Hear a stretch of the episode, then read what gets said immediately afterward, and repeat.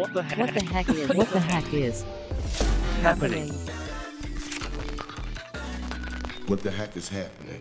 Hallo und herzlich willkommen im Podcast von Trending Topics. Immer wieder melden sich bei uns spannende Unternehmerinnen, die im Podcast ihre Story erzählen wollen und das machen wir auch heute, denn Alexander Svoboda heißt unser heutiger Gast. Er hat mit Facten 2020 eine Kostenmanagement-Software für die Fertigungsindustrie an die kanadische Constellation verkauft, die wiederum B2B-Software am laufenden Band zukauft. Durch Alexander ist Constellation nun auch in Österreich voll im Akquise-Modus und somit auf der Suche nach spannenden B2B-Softwarefirmen. Und um genau darüber zu sprechen, begrüße ich jetzt recht herzlich im Podcast Alexander Svoboda. Hi. Hallo Jakob, freut mich da zu sein. Es hat mich irrsinnig gefreut. Du hast mich vor kurzem äh, auf LinkedIn angeschrieben, hast gesagt, hey, mir taugt der Podcast und ähm, ich würde da auch gern meine Story erzählen. Zu der Story kommen wir gleich. Für unsere Zuhörerinnen, vor allem für die Stammhörer, ist es sicher auch äh, spannend. Deine Story, wie bist du zu unserem Podcast gekommen? Ja, ist eine lustige Geschichte. Ein äh, Mitarbeiter von mir in Düsseldorf äh, hat mir vor einigen Wochen den Podcast, ähm, äh, den ihr mit dem Sasan gemacht habt, zugeschickt weil ähm, Z ein Unternehmen ist, das im gleichen Bereich wie Facton tätig ist.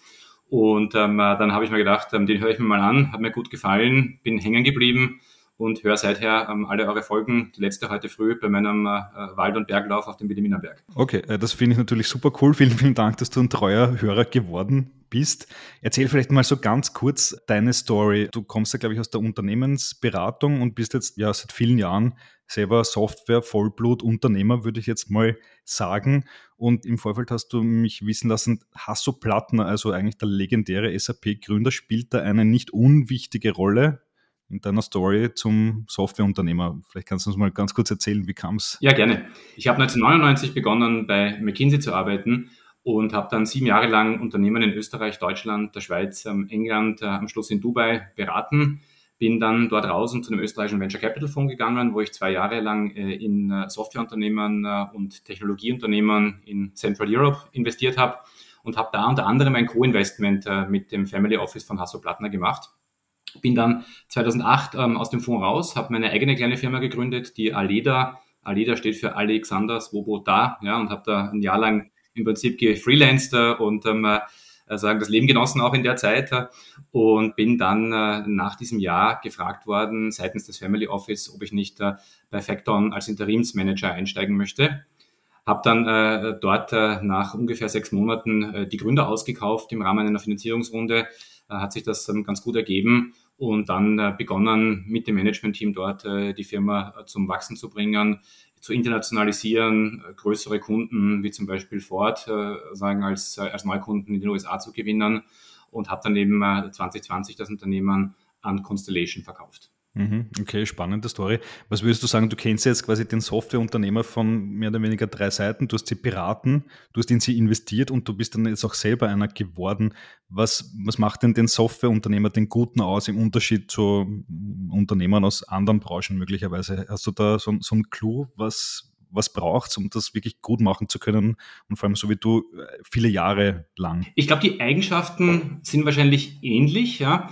Für alle Unternehmer, was wahrscheinlich im Softwarebereich nochmal besonders ist, ist äh, die Analytik. Ja, weil äh, sagen im Bereich Software, Internet, Nutzung gibt es relativ viele Möglichkeiten, an Daten zu kommen. Und ähm, mit diesen Daten kann man Unternehmen äh, viel genauer steuern, als das sozusagen in der, in der Offline-Welt möglich ist. Und äh, das habe ich jetzt auch ähm, nach dem Einstieg von Constellation bei uns ähm, festgestellt. Constellation ist da auch ganz stark drin, diese Analytik zu fahren, sich wirklich äh, sagen, täglich äh, zu challengen, ob man das Richtige macht, ja, und dann wirklich ähm, hart mit Zahlen das zu hinterlegen. Und das geht, glaube ich, im Softwarebereich äh, nochmal noch mal besser als in der Old Economy in vielen Bereichen. Hm, okay, also da regieren am Ende dann schon sehr stark die Zahlen, auch wenn es immer heißt, also als Manager muss man irgendwie aus dem Bauch heraus auch entscheiden können, aber das Zahlenwerk ist dann irgendwie schon maßgeblich, oder? Ja, ich muss sagen, also von McKinsey kommend habe ich immer schon sehr an, an Zahlen und Daten geglaubt. Ja, deswegen fühle ich mich da jetzt auch bei Constellation äh, sagen sehr wohl. Ich glaube, dass Unternehmertum natürlich was mit, mit äh, Bauchgefühl und, und Risikonehmen zu tun hat. Aber am Ende des Tages äh, helfen Analysen einfach äh, extrem, dann in die richtige Richtung zu gehen und helfen auch, die Leute mitzunehmen. Ja, weil wenn du den Leuten nicht nur sagst, mein Bauch sagt mir, das ist die richtige Entscheidung, sondern auch ähm, belegen kannst, warum das auch aus einer PL-Perspektive vielleicht die richtige Entscheidung ist, dann ist es viel leichter, die Mannschaft hinter einer solchen Strategie zu versammeln. Hm, okay, und jetzt hast du, wie gesagt, eben die Firma Facton, die hast du selber quasi übernommen, an diese kanadische Constellation verkauft. Jetzt äh, kennen wahrscheinlich nicht alle Constellation. Äh, erzähl mal, wie, wie funktioniert dieses Konstrukt? Das ist ja dann doch eine Besonderheit am Markt, oder? Ja, also wahrscheinlich kennt fast niemand, der hier zuhört, Constellation, was eigentlich lustig ist, weil äh, wir sind die acht wertvollste B2B-Softwaremarke der Welt. Wir haben im letzten Jahr sieben Milliarden Umsatz gemacht, äh, sind das größte Technologieunternehmen an der Toronto Stock Exchange. Und ähm, wir treten aber am Markt kaum als Constellation auf, weil wir letztlich ein Konglomerat von mittlerweile über 1000 unabhängigen B2B-Softwarefirmen sind, die sozusagen im Flottenverbund unterwegs sind jede unter ihrer eigenen Marke, jeder mit dem eigenen Marktauftritt, dem eigenen Management-Team, den eigenen Stärken, aber ähm, gemeinsam gesteuert über ein gemeinsames Kennzahlensystem. Das, äh, da kommt die Analytik ins Spiel und äh, über gemeinsame Best Practices, wo wir uns austauschen in der Gruppe, wie macht man bestimmte Dinge richtig, wie funktioniert Vertrieb, ähm, wie entwickelt man die Software am besten, was ist Best Practice, Product Management, äh, äh wie stellt man Professional Services am besten auf. Also in allen Bereichen gibt es da eine ganze Menge an Erfahrung in der Gruppe und ähm, zum Dritten auch mit einer gemeinsamen M&A-Strategie, wo wir eben auch weitere Firmen dann zu uns in die Gruppe dazu holen. Mhm. Okay, also mehr als 1000 Softwarefirmen, also die, die, die Firmenfeier muss unglaublich riesig sein, falls die überhaupt jemals zustande kommt. Es ist recht, recht dezentral organisiert, das ist das Schöne, weil es klingt natürlich auch nach einem riesigen Konzern. Ja. So fühlt es sich aber gar nicht an, weil äh, wir, wir sind mal in, in sechs Operating Groups um, organisiert, dann jede dieser Operating Groups hat sagen weitere äh, Gruppen innerhalb und dann gibt es Portfolios und man kennt dann eigentlich in seinem Netzwerk in der Gruppe äh, Leute, mit denen man ganz gut arbeitet. Gleichzeitig ist es aber extrem transparent bis nach oben. Also ich habe mit dem Gründer, mit dem Mark Leonard, den äh, könnt ihr mal googeln, äh, gibt nicht viele Fotos von ihm, aber der sieht so aus wie einer der Gitarristen von äh, CC Top, ja. Und hat so einen langen Rauschebart, dass man auf einer Konferenz sein Name-Tag kaum lesen kann, weil es hinter dem Bart verschwindet, ja. Und aber habe mit dem schon zwei Termine gehabt, äh, und generell ist die Organisation sagen, sehr, sehr durchlässig und transparent und äh, sagen überhaupt nicht bürokratisch. Okay. Wie funktioniert der Exit dann Constellation? Äh, schnappen sich die 100% oder reichen denen die 51? Wollen die in der Mehrheit sein? Sind die dann am Gewinn beteiligt oder wie, wie läuft das? Wir kaufen immer 100% Ja, also das ist sagen der, das, äh, das Modell, weil wir auch die Firmen kaufen und halten und nicht mehr verkaufen. Und deswegen macht es natürlich Sinn, dann auch das gesamte Unternehmen äh, sagen, äh, akquiriert zu haben wir machen typischerweise äh, Cash-Deals ja, und äh, also sind eigentlich ein sehr angenehmer Käufer für die meisten, die verkaufen wollen, weil das ein, ein, ein relativ äh, strukturierter und schneller Prozess ist mit einem klaren, einfachen Ergebnis am Schluss. Hm, was, was braucht man, was muss man mitbringen, um ein Constellation verkaufen zu können? Also B2B-Software ist ja äh, auch ein sehr breites Spektrum. Ist da alles möglich oder gibt es dann bestimmte Verticals, die besonders Beachtung finden? Also B2B-Software ist tatsächlich ein breites Feld und wir schauen uns da auch alles an. Du hast gesagt, bestimmte Verticals, äh, das ist ein gutes Stichwort. Wir suchen lieber nach Vertical Market Software, dann ist das Vertical aber egal. Ja, also meine, meine beiden Firmen, die ich heute betreue, die sind im Discrete Manufacturing Bereich tätig, ja, aber wir haben auch äh, Firmen, die machen Software für Landing-Plattformen, Software für Apotheken, Software für Büchereien. Also es ist wirklich ganz breit aufgestellt. Es ist nur kein Konsumergeschäft, sondern es ist letztlich ähm, immer äh, B2B was wir machen. Und äh, unsere Erfahrung ist, dass äh, vertikale Geschäftsmodelle im Softwarebereich oft attraktiver sind als horizontale. Deswegen haben wir da so einen gewissen Bias, aber wir schauen uns auch äh, horizontale Themen an. Hm, okay. Und es geht wahrscheinlich stark darum, dass das eine B2B-Software ist, die nach Subscription funktioniert, also Recurring Revenue ist wahrscheinlich das Um und Auf, oder? Genau, Recurring Revenue ist ganz wichtig, wobei ob das jetzt Subscription ist oder ob das Perpetual ist und einfach dementsprechend eine, eine, eine, eine Maintenance-Basis, das macht für uns keinen Unterschied. Wir, wir schauen uns am liebsten Firmen an, die schon drei Millionen äh, Recurring machen. Ja. Äh, das sind nämlich dann Firmen, die bei uns auch selbstständig in der Gruppe weiterlaufen können. Wenn eine, eine Firma kleiner ist äh, und trotzdem daran interessiert, interessiert ist, von uns ähm, akquiriert zu werden, dann schauen wir uns in der Gruppe an, ob es eine Firma gibt, die vielleicht schon dazu passt, ja, was bei 1000 Unternehmern nicht so unwahrscheinlich ist. Und dann ähm, würden wir diese Firma mit dazu holen, aber nicht alleine weiterlaufen lassen, sondern mit der anderen Firma die bei uns äh, was Ähnliches macht, entsprechend integrieren. Mhm. Äh, so im Vorfeld, unter, wo ich Constellation quasi noch nicht so im Detail mitbekommen habe, fiel mir der Vergleich, vielleicht hinkt er, ich weiß es nicht, äh, der Vergleich ein wenig zu Thomas Bravo ein. Private Equity Unternehmen, was in auch sehr, sehr viele B2B Softwareunternehmen investiert, Dynatrace und Barracuda mit österreichischen Wurzeln sind da wahrscheinlich ganz bekannte Beispiele hierzulande. Aber es hört sich dann doch ein wenig anders an. Also bei Private Equity geht es ja darum, das am Ende dann auch wieder weiter zu verkaufen und die Börse zu bringen. Aber bei euch geht es darum, das einfach mh, hm, auf unbestimmte Zeit oder bis in alle Ewigkeit zu halten, oder? Genau, also der, die Überlegung ist tatsächlich bis in alle Ewigkeit und das hat dann auch eine, einen gewissen Einfluss auf die Philosophie, ja, weil wir dementsprechend wirklich eine, eine sehr langfristige Perspektive haben. Private Equity Käufer haben dann doch ja meistens den Druck, dass sie innerhalb von drei, vier, fünf Jahren das Unternehmen einmal herumdrehen müssen, äh, relativ rasch die Profitabilität steigern müssen relativ ähm, aggressiv da auch vorgehen müssen, dann so ein Stück weit putting Lipstick on the pig, ja, dann das vielleicht auch ein bisschen herausputzen müssen. Und nachdem wir diesen Exit-Druck nicht haben, haben wir, glaube ich, eine längerfristigere, äh, nachhaltigere Perspektive. Und das ist für viele Verkäufer auch interessant, weil ähm, äh, man dann nicht in den nächsten Zyklus reinkommt, sondern wirklich sagen kann, okay, man äh, ist dann Teil einer Gruppe, die nie wieder verkaufen wird und kann sich dann wirklich darauf konzentrieren, das Unternehmen langfristig nachhaltig äh, entsprechend aufzustellen. Und deswegen haben wir auch viele Gründer, die bei uns äh, dazukommen und die dann einfach sagen, das finde ich super. Ich habe jetzt meine Chefin mal ins Trockene gebracht, ich habe meinen Exit gemacht, ähm, aber ich bleibe dabei, weil ich mag eigentlich mein Team, ich mag den Markt, ich mag die Kunden, ich mag das Thema und das mache ich aber einfach in einer in einer Gruppe weiter. Ich habe nie wieder die Sorge, dass mir irgendwie das Geld ausgeht. Ja, das ist man als Unternehmer ja auch immer wieder gewohnt, dass man dann so zwischen Weihnachten und Neujahr hofft, dass noch die letzten Rechnungen da eingehen, dass man dann äh, auch entsprechend äh, die Gehälter zahlen kann. Das ist mir in meinem früheren Leben immer wieder passiert natürlich, ja, und ähm, einfach zu wissen, man ist in so einem stabilen Umfeld, man hat ein, ein gewisses Sicherheitsnetz, äh, in dem man da tätig ist, kann aber trotzdem unternehmerisch tätig sein, ist eine ein sehr angenehmes Umfeld, um zu arbeiten. Okay, also klingt nach irgendwie so einem sicheren Hafen in ja nicht ganz sicheren Zeiten. Und jetzt hast du gesagt, ihr seid auch über dich, in, auch in Österreich, voll im Akquise-Modus. Äh, kannst du mal so aus deiner Sicht schildern, wie, wie ist denn der österreichische Markt? Ne? Also Kanada, Kanada ist ja dann schon bedeutend äh, größer, wo Constellation herkommt, sind wahrscheinlich auch stark in den USA unterwegs. Aber Österreich ist, warum ist Österreich für euch interessant? Mal abgesehen davon, dass du auch hier bist. Also das ist tatsächlich gerade ein Grund, warum wir uns das jetzt stärker anschauen. Ja, weil wir, wir sind tatsächlich sehr global aufgestellt. Ja, uns interessiert eigentlich nicht, wo eine Firma sitzt. Wir haben wirklich in der ganzen Welt äh, Akquisitionen gemacht. Ich habe vorher gesagt, es gibt viele Gründer, die bei uns an Bord kommen und dann das eine Unternehmen weiterführen. Und ich habe für mich ein bisschen einen anderen Weg gewählt. Ich habe neben Facton noch ein zweites Unternehmen übernommen, das heißt Crescent One, ist ein ERP-Unternehmen, das wir von Fujitsu rausgekauft haben mit äh, Sitz in Los Angeles und Eindhoven. Und deswegen bin ich jetzt relativ viel unterwegs und eigentlich würde ich ganz gern, wenn ich mein Portfolio erweitere mit weiteren Firmen, mir lieber was äh, sagen, äh, dazu kaufen, wo ich mit dem Auto hinfahren kann und nicht noch mehr Zeit im Flieger verbringen muss. Und deswegen schaue ich mich jetzt einfach aktiv in, in Österreich um. Und es ist nicht ganz einfach, weil äh, also es gibt, also B2B ist schon in Österreich jetzt nicht so häufig vertreten. Ja, wir haben sagen, äh, ein, ein, ein sehr, also gerade auch in dem im ganzen Umfeld äh, von Speed Invest gibt es ganz, ganz viele, sagen äh, B2C-Firmen natürlich, die da sagen, erfolgreich geworden sind. Bisschen auch B2B, aber nicht so viel. Ja. Und dann, wenn man nochmal sagt, die Untergrenze von, von drei Millionen ARA, das ist nochmal ein zweiter Filter, den man drüber legt.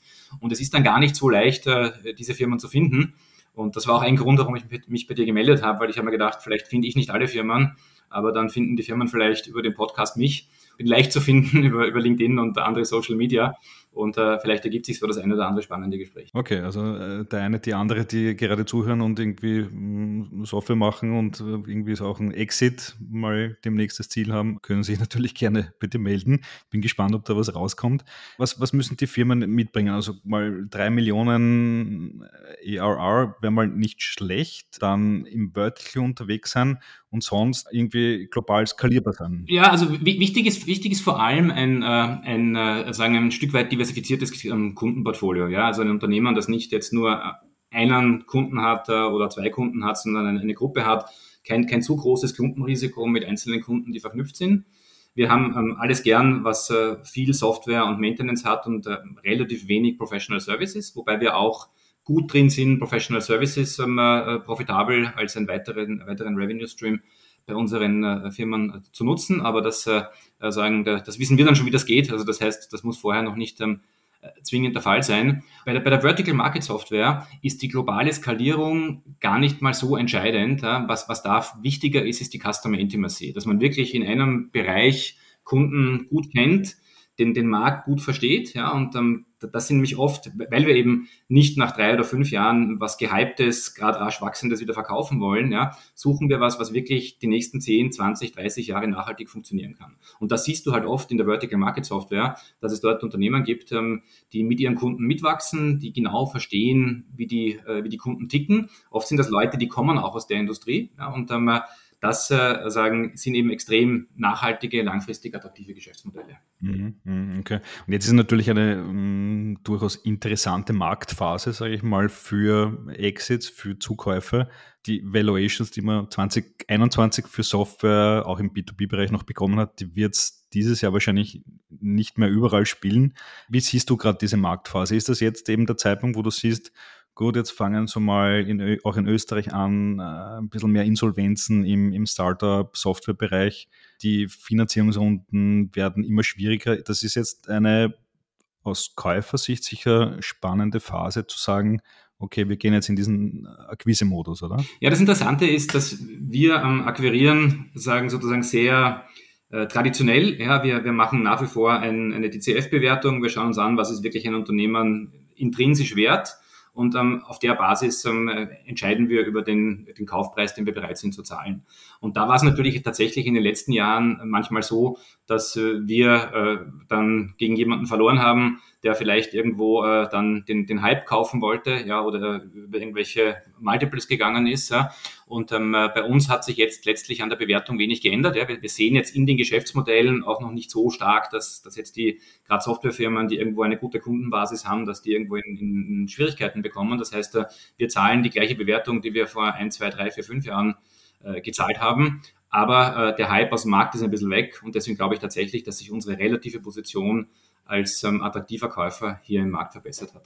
Hm, hm. Okay, aber das heißt, ihr seid dann eigentlich die falsche Adresse jetzt für den Fire Sale, äh, irgendwie, um noch die Firma äh, im letzten Moment zu retten, oder? Also ihr wollt dann schon halbwegs stabile Unternehmen, die nicht äh, zwei Wochen vor in the Runway stehen, oder? Also zwei Wochen vor in the Runway wird schwierig, ja, aber ich muss dazu sagen, als, als ich ähm, Facton verkauft habe, das war ein ganz normaler Verkaufsprozess und ich habe den ersten Call Ende August aus einem Hotelzimmer in Griechenland in der Badehose gemacht, ja, und geclosed haben wir am, äh, am 20.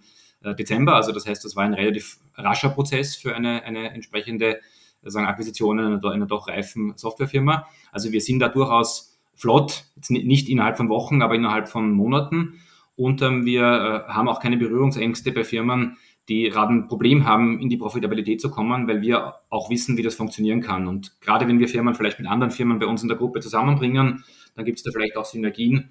Also das ist äh, durchaus auch was, was wir uns anschauen, solange es nicht, äh, also wenn die, wenn die Banken schon vor der Tür stehen, dann ist es zu spät, aber mit einem halben Jahr ähm, äh, Runway und äh, der Perspektive, dass eine Anschlussfinanzierung wahrscheinlich äh, nicht so einfach ist, äh, sind wir sicher ein guter Gesprächspartner. Okay, also dann eigentlich eine spannende neue Option in der aktuellen Marktlage für auch für österreichische äh, Software-Startups. Du hast mal im Vorfeld auch geschrieben, ähm, als, als Founder, als, als Owner nach so einem Exit an Constellation Gibt es da eben die Möglichkeit, an Bord zu bleiben? Wie funktioniert das dann? Hat man dann noch Minderheitsbeteiligung oder eher nicht? Weil du hast ja vorher gemeint, äh, ihr nehmt eigentlich 100 Prozent. Also wie, wie bleibt man weiter an Bord? Einfach als Geschäftsführer oder wie funktioniert es? Also äh, rein rechtlich gesehen bin ich perfekt und nach wie vor Geschäftsführer. Ja, und das Interessante ist, wir haben ein relativ ähm, ausgeklügeltes Incentive-System, das äh, es bei uns seit 30 Jahren in unveränderter Form gibt das äh, sehr stark auf äh, also nicht eigentlich nicht sehr stark, sondern exklusiv auf Wachstum und Profitabilität des Unternehmens abstellt. Das heißt, ähm, äh, ich kann eigentlich sehr gut steuern, wie sich ähm, dann auch mein Incentive-System über die nächsten Jahre entwickelt. ich habe zwar keine Shares, aber ich habe sozusagen einen, einen Bonusplan, der eins zu eins mit der Performance der Firma sagen korreliert ist. Und ich kann als Founder theoretisch rasch nach dem Exit sagen, wenn ich jetzt noch fünf Jahre die Firma weiterführe, zehn Jahre die Firma weiterführe und bestimmte Dinge erreiche, wie wirkt sich das auch auf meine persönliche Compensation aus? Also das heißt, äh, das ist äh, extrem unternehmerisch und äh, macht deswegen auch vielen Spaß. Also die, die Mehrheit der Gründer, die an uns verkaufen oder Operator Owner, die an uns verkaufen, die bleiben auch tatsächlich an Bord. Manche wirklich in ihrer Business Unit, ähm, manche bauen dann um die Business Unit herum Sachen auf, die wirklich konkret damit zusammenhängen. Also es gibt ja viele Softwarefirmen, die, die wissen, es gibt noch zwei, drei, vier andere Firmen im Markt, die würden gut dazu passen. Ich würde gerne so ein Roll-up machen. Ja, das ist durchaus was, was wir dann gemeinsam mit äh, den Firmen machen. Wir bieten die, das Kapital an, wir bieten die entsprechende äh, Kompetenz im M&A an.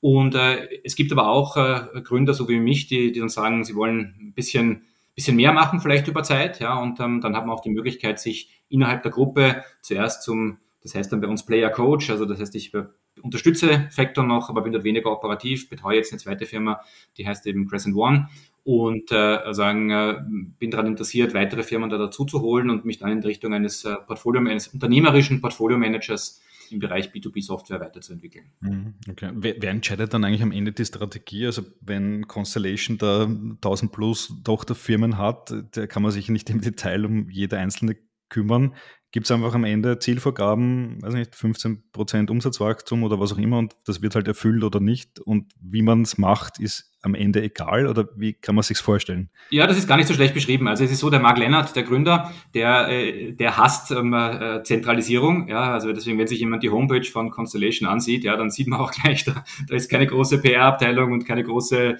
Marketing-Abteilung dahinter, sondern das ist wirklich ein, unser, unser Headquarter hat, glaube ich, zehn Leute. Das ist wirklich ganz schlank gehalten. Und es ist tatsächlich so, dass äh, es bestimmte Kennzahlen gibt äh, und diese Kennzahlen dienen letztlich der Steuerung. Und solange man sich innerhalb dieser Kennzahlen bewegt, äh, hat man alle unternehmerischen Freiheiten. Wenn man ähm, aus diesen Kennzahlen irgendwie rausfällt, dann ähm, bekommt man Unterstützung. Wobei das jetzt auch nicht, also wir, wir sind keine Hire and Fire am Bude, wir sind kanadisch ist vielleicht auch anders als amerikanisch, ja, aber dann ähm, wird man eben ins Gespräch gebracht mit Kollegen, die vielleicht in bestimmten Bereichen, wo man sich ähm, nicht so leicht tut, ähm, schon mehr Erfahrung haben und äh, dann coacht man sich einfach da gegenseitig innerhalb der Gruppe. Diese, diese dezentrale Philosophie ist ein ganz, ganz äh, essentieller Bestandteil unserer DNA. Mit dieser dezentralen Kultur sind wir in der Vergangenheit dann sehr, sehr gut gefahren, weil der Mark Leonard eben auch glaubt, dass der einzelne Unternehmer letztlich die besten Entscheidungen treffen kann, weil er nah am Kunden ist, nah am Markt ist, nah an den Mitarbeitern ist. Und die restliche Struktur, die dient zwar so ein bisschen der Steuerung, aber soll primär äh, sagen dem, dem Unternehmer, wie er manchmal, manchmal sagt, nicht, nicht in die Quere kommen, damit der wirklich sein Ding weitermachen kann. Mhm. Du hast vorher die, äh, ich glaube, das ist genannt die DCF-Bewertungsmethode, habe ich das richtig im Kopf? Kannst du ganz kurz schildern, wie funktioniert die und vielleicht so ganz grob, was ist so das Spektrum der Multiples, die heute da im B2B-Software-Bereich noch äh, gezahlt werden? Äh, ich glaube, die 15x, die sind irgendwie Vergangenheit, aber wo bewegt sich es derzeit? Ja, also ähm, die äh, DCF, Discounted Cashflow, heißt letztlich, ähm, ich modelliere wirklich das Geschäft ähm, über die nächsten äh, fünf, sechs Jahre. Ja, und ähm, ich schaue mir an, wie hat sich in den letzten Jahren entwickelt. Ich schaue mir an, äh, sage, wie sieht die Kundenbasis aus, was ist die Retention, das ist ein klassischer äh, sagen Softwarewert, der da eine ganz große Rolle spielt. Dann schauen wir die Profitabilität an. Dann legen wir natürlich immer auch unsere Best Practices drüber und schauen uns an, inwieweit glauben wir, dass das Unternehmen sich in bestimmten Bereichen noch verbessern kann. Und ähm, das modellieren wir dann und ähm, diskontieren das. Wir arbeiten da üblicherweise mit mehreren Szenarien und dann kommt da letztlich ein Wert raus. Ja. Und deswegen möchte ich da jetzt gar nicht so gerne über Multiple sprechen, weil ähm, äh, letztlich äh, wir, wir wirklich äh, nicht diese Multiple-Perspektive drauf haben, sondern wirklich äh, das, das errechnen, was wir glauben, dass die zukünftigen Cashflows wert sind. Okay, alles klar. Ja, spannende Sache. Auf jeden Fall vielleicht so zum Abschluss noch ein kurzer Ausblick. Was denkst du, äh, in den nächsten zwölf Monaten, wie viele österreichische Software-Startups kommen zu Constellation dazu? Habt ihr euch da ein Ziel gesetzt oder schaut einfach mal, was geht? Nein, also wir, wir, haben uns da kein Ziel gesetzt, kein konkretes. Ähm, äh, wir müssen uns da mal den, den Markt ein bisschen besser anschauen, besser verstehen. Aber ein, zwei wäre klasse. Ja, wenn es irgendwie fünf wären, das wäre sensationell, aber das, äh, damit, damit rechne ich nicht. Ich denke eher, äh, ein bis zwei wäre, ein wäre eine gute Zahl und ähm, das würde mich sehr freuen, wenn, äh, wenn uns das gelingen würde. Und ich, ich glaube, dass es äh, für das Ökosystem, für uns äh, und aber auch für die Unternehmer, die hier dazu stoßen können, wirklich eine attraktive Sache ist. Und äh, deswegen äh, bin ich da so ein bisschen als Evangelist für die Sache unterwegs. Okay, alles klar. Eine spannende Sache. Also sollte sich so ein Exit, so ein Zukauf äh, ergeben, dann sind der oder die gleich mal an dieser Stelle herzlich in den Podcast eingeladen, können dann erzählen, wie es gelaufen ist. Und äh, Alex, ähm, dir bei diesem Plan, bei der Strategie viel Erfolg und viel Spaß, was sich da noch alles ergibt. Vielen Dank und also ich kann dir schon versprechen, wir werden schauen, dass wir das nach Möglichkeit bei dir announcen, wenn es einmal hier was zu berichten gibt. Super, alles klar. Danke fürs Interview. Vielen Dank. So, das war die heutige Folge des Trending Topics Podcast. Wenn es euch gefallen hat, lasst uns doch vier, fünf Sterne als Bewertung da und folgt dem Podcast auf Spotify, Apple Music und Co. Für Anregungen, Kritik, Feedback oder Wünsche zu zukünftigen Gästen schickt uns jederzeit gerne eine Mail an feedback at trendingtopics.at. Weitere News zu allen Inhalten gibt es natürlich tagesaktuell auf trendingtopics.eu. Danke an dieser Stelle an Geocast für die tolle Post-Production. Euch danke fürs Zuhören. Bis bald.